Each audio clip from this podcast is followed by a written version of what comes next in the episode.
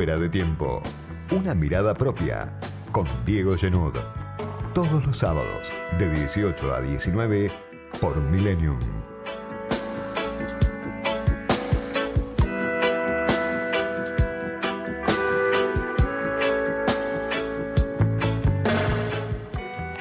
Se acercan las elecciones. Parece mentira, pero cada vez falta menos para el primer test electoral que va a enfrentar el artefacto del Frente de Todos. Mientras la mayor parte de la población está pendiente de su día a día, sigue pendiente la mayor parte de la población de su día a día, del impacto del COVID en, en su vida cotidiana, en un cuadro por, por demás dramático, ¿no? Con, con, una Argentina que ya cuenta más de 90.000 víctimas fatales, una cifra impensada, inimaginable, cuando Alberto Fernández decidió aquella cuarentena estricta en, en marzo de, de 2020, hace 15 meses. En ese cuadro la mayor parte de la población está pendiente de, de su día a día, pero se acercan las elecciones y el poder se está moviendo. Es una doble vía a la que hoy asistimos. Dos cursos de acontecimientos que solo en un punto se tocan. Por un lado, los que sufrieron víctimas fatales muy cerca en su familia, los que esperan todavía ser vacunados o los que esperan la segunda dosis, los que perdieron los ingresos, los que no llegan a fin de mes en la Argentina,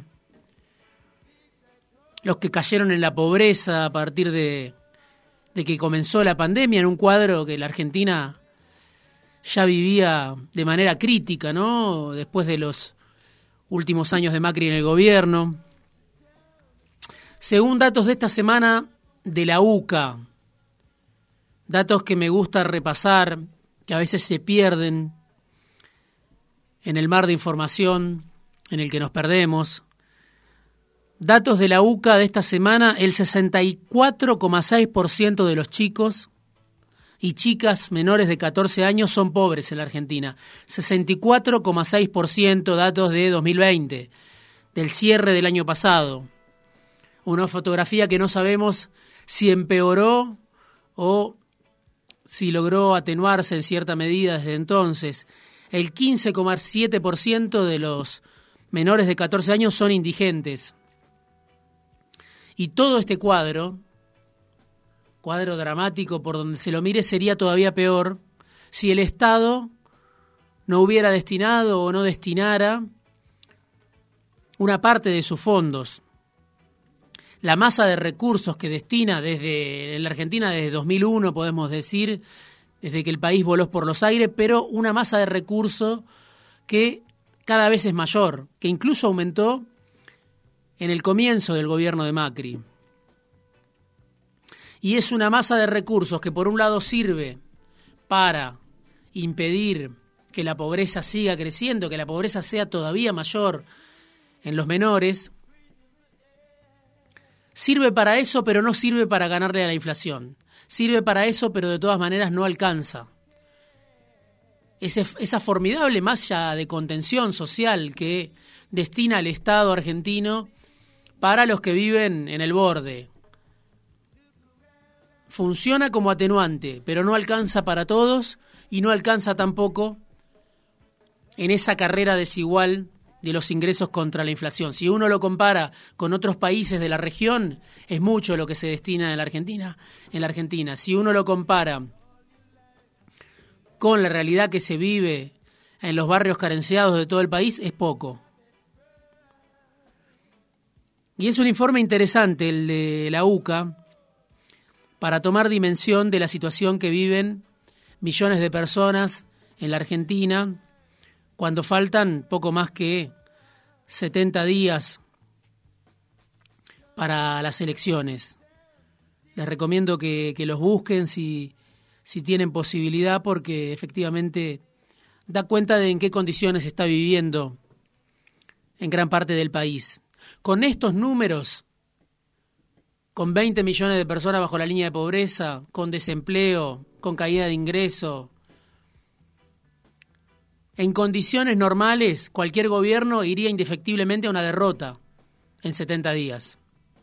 Pero el gobierno del Frente de Todos es un gobierno al que le toca gestionar en condiciones excepcionales, no son condiciones normales.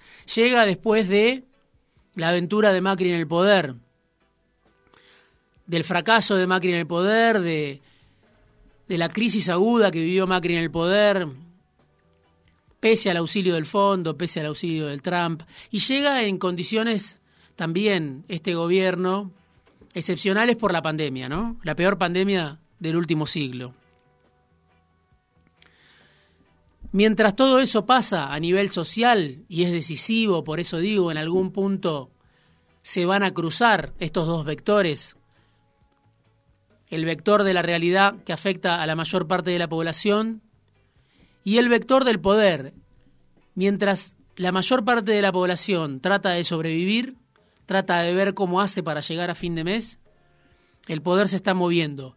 Sobre todo se mueve la oposición. Hay una disputa abierta, una novedad, impensada para muchos también, hasta hace unos meses. Disputa abierta por la jefatura de la oposición. Se ve por primera vez a Horacio Rodríguez Larreta, el jefe de gobierno porteño, haciendo un esfuerzo decidido a pelear por ser jefe del espacio opositor. Se está discutiendo quién conduce la fuerza política que mejor sintoniza con las demandas del establishment. Horacio Rodríguez Larreta anticipó esta disputa y busca recibirse de jefe pese a que Macri pide no ir a internas, pide evitar las internas. Larreta, criticado muchas veces por su tono moderado, Larreta, un político que ya vivió varias vidas, que se inició la política en el menemismo, que lleva tres décadas actuando en política, Ahora no lo dice, pero quiere jubilar a Macri. Lo que había dicho en su momento Monzó, lo que había dicho en su momento Frigerio, lo que le costó muy caro a Monzó y a Frigerio, blanquear ese deseo de gran parte de la oposición de jubilar a Macri, ahora se lo propone la reta. Y no está solo, juega fuerte el jefe de gobierno porteño, que además le sobran recursos desde el maxiquiosco de la ciudad, como dice Jorge Asís, le sobran recursos para jugar con un presupuesto muy abultado en uno de los distritos, en el distrito más rico de la Argentina, con un presupuesto muy abultado para hacer campaña, con un presupuesto muy abultado para hacer propaganda, para hacer publicidad. Y con aliados de peso dentro de la mesa chica de Cambiemos, con Santilli, que cruza la General Paz, se, se recibe de vecino de Nordelta, de repente Santilli, el porteño Santilli, se muda como una señal indudable de que la reta va por el poder, va por la jefatura de la oposición. Y con María Eugenia Vidal, que también cuida sus propias acciones, que juega la, personal María Eugenia Vidal, le genera un problema a toda la oposición porque dice a la provincia no voy más. A esa misma provincia que, que la plebiscitó en 2015, que le dijo andate en 2019, cuando apoyó masivamente a Kisilov, a esa provincia, Vidal, según parece, según todo indica, no quiere volver más. Y por eso se desata la disputa de poder dentro de Juntos por el Cambio. Y si bien Larreta y Macri parecen dos dirigentes que tienen fuerzas equiparables, cuando uno mira a la dirigencia de Juntos por el Cambio, se da cuenta que a la reta lo acompaña Vidal, lo acompaña Santilli, lo acompaña Ritondo, lo acompaña Monzó, Frigerio, Lustó, Carrió, Durán Barba, hasta Marcos Peña lo acompaña a la reta.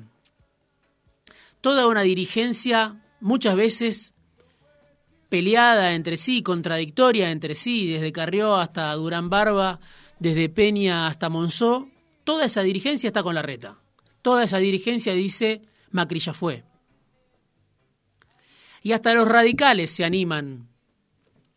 Se le animan a Macri los radicales con Facundo Manes, que parece ser la llave del radicalismo para entrar en la provincia de Buenos Aires.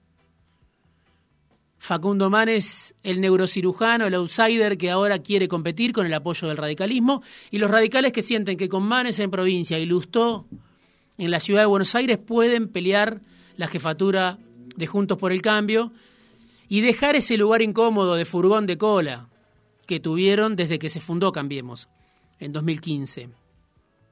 Además está Expert, además está Milei, además está no se sabe bien dónde, pero también está peleando su lugar Florencio Randazzo y el peronismo no kirchnerista. Pero detrás de esa oposición, detrás de esas figuras políticas que vemos, detrás de la paso que se viene, parece indefectiblemente dentro de Cambiemos, está también el poder económico, que juega sus fichas, el establishment, el círculo rojo, como se lo quiera llamar, Clarín, La Nación, Infobae, los grandes medios de comunicación que hacen sus apuestas, los grandes medios de comunicación que apostaron a Macri y se prendieron fuego en esa apuesta, que apostaron también algunos de ellos a Alberto Fernández para que Alberto Fernández rompa su alianza con Cristina Kirchner. Y dos años después se dan cuenta de que ese experimento no funcionó. Si Alberto no fue eficaz para lo que quería Cristina, tampoco parece haber sido eficaz para lo que querían los enemigos de Cristina.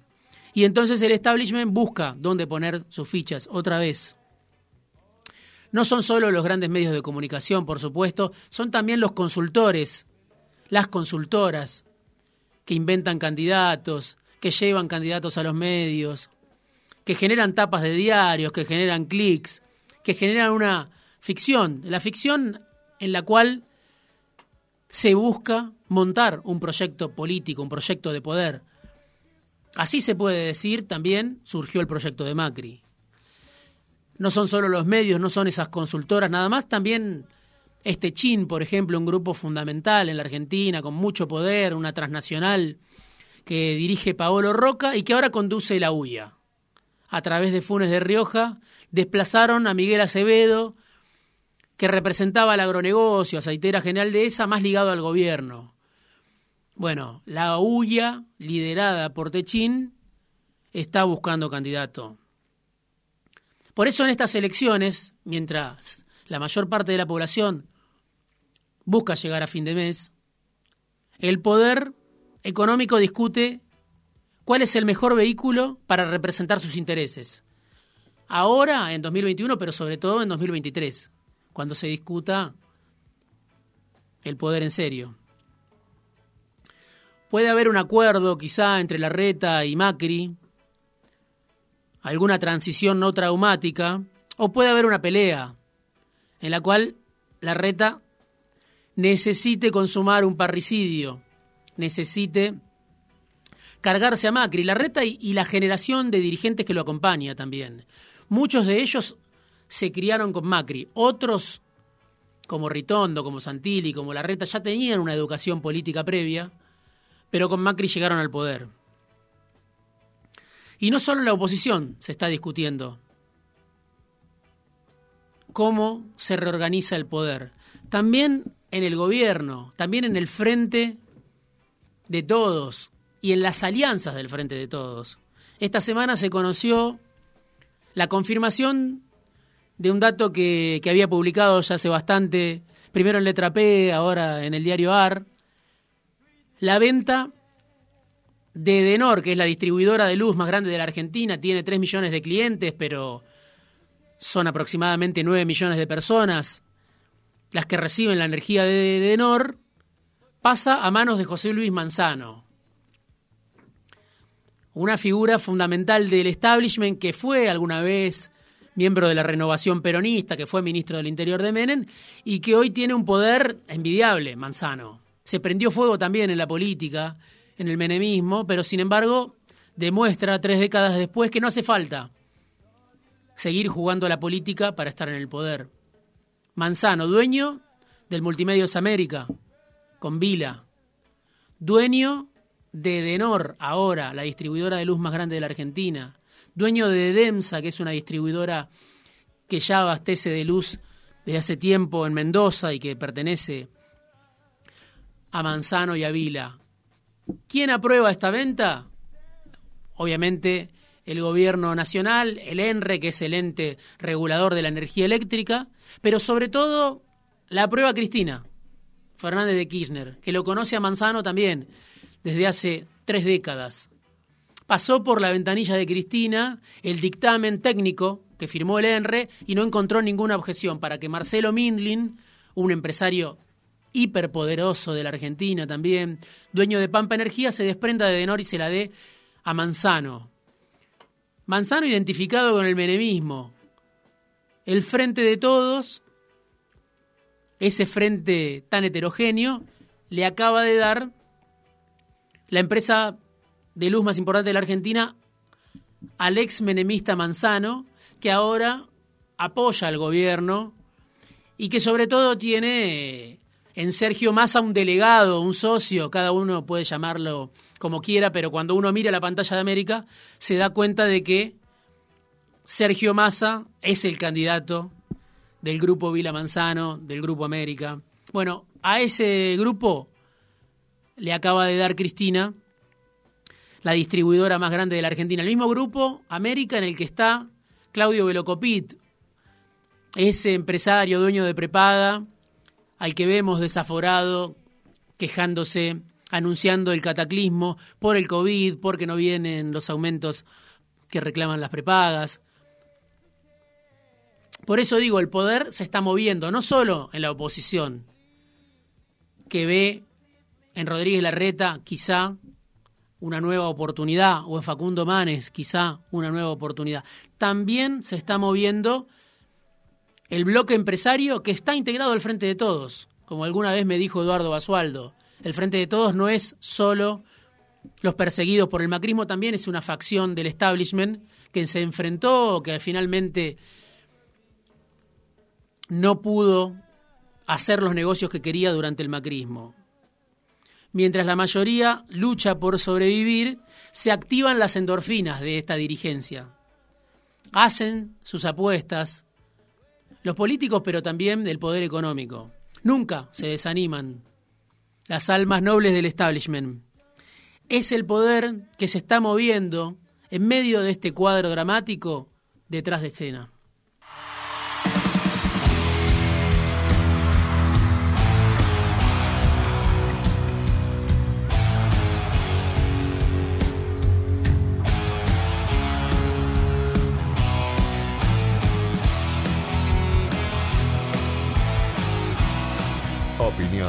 Comentarios, críticas, sugerencias. Escribinos por Twitter a arroba fuera del tiempo guion bajo